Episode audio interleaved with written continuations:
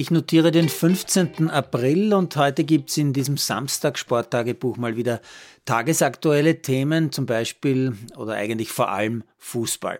Da habe ich natürlich unter anderem einen Blick zum FC Hollywood riskiert. Man weiß ja nicht, vielleicht bekommt man ja zum Fußball auch noch ein bisschen Boxen oder Watschentanz als Zugabe in der Allianz Arena.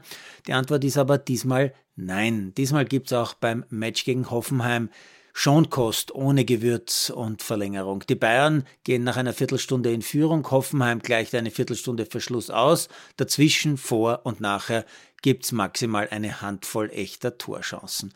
Ganz, ganz anders die Partie des wohl wieder einzigen Bayern-Herausforderers, also des BVB. Dortmund führt zu Pause gegen Stuttgart schon 2-0, aber die letzten 13 Minuten, die werden schließlich sogar mehr als 20 Minuten und sie bringen drei weitere Tore. Zuerst Anschlusstreffer Stuttgart, dann per Eigentor Ausgleich Stuttgart, in der zweiten Minute der Nachspielzeit das 3 zu 2 vor Dortmund, aber in der achten Minute der Nachspielzeit doch noch der Ausgleich Stuttgart, womit die Dortmunder die große Chance vergeben, mit den Bayern in der Tabelle gleichzuziehen. In England verliert Tottenham gegen Bournemouth mit 2 zu 3. Chelsea verliert gegen äh, Brighton 1 zu 2 und ist ernsthaft nur noch Elfter in der Premier League Tabelle. Man City gewinnt gegen Leicester 3-1. Der Zweikampf um den Titel mit Tabellenführer Arsenal geht also weiter. Nochmal deutscher Fußball. Sarah Zadrazil kassiert im deutschen Pokal Halbfinale eine brutale 0 zu 5 Niederlage mit den Bayern gegen Wolfsburg. In der österreichischen Bundesliga dreht Wolfsberg die Partie gegen Aufsteiger Lustenau von 0-1 auf 3-1, die erste Niederlage der Vorarlberger nach vier Siegen in Folge.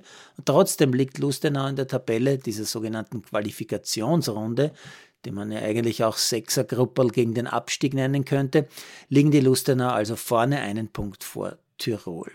Und zum Abschluss muss ich noch was loswerden, was mir heute beim Handball-Derby West-Wien gegen die Fivers aufgefallen ist. Ich frage mich ja, warum es mir nicht früher aufgefallen ist. Wie auch immer, bei West-Wien spielt ein junger Mann mit der Rückennummer 88. Kann bitte jemand ganz, ganz schnell den Liga-Verantwortlichen und den West-Wien-Verantwortlichen sagen, dass eine Nummer 88 in Österreich ein absolutes No-Go sein muss? Und für alle Geschichtsvergesslichen oder jene, die gerne wichtige Dinge einfach ignorieren, 8 steht für den achten Buchstaben im Alphabet, das ist bekanntlich das H. 88 steht also für HH, die Grußformel Heil Hitler. Und diese Grußform, die bei Rechtsradikalen nach wie vor als Symbol verwendet wird, steht zum Glück noch immer unter Strafe, auch in Österreich. 88, also definitiv ein No-Go dass in diesem recht guten, sehr flotten, aber auch sehr hart geführten Spiel die Fivers 33 zu 29 gewinnen, ist mir jetzt wirklich nicht mehr wichtig.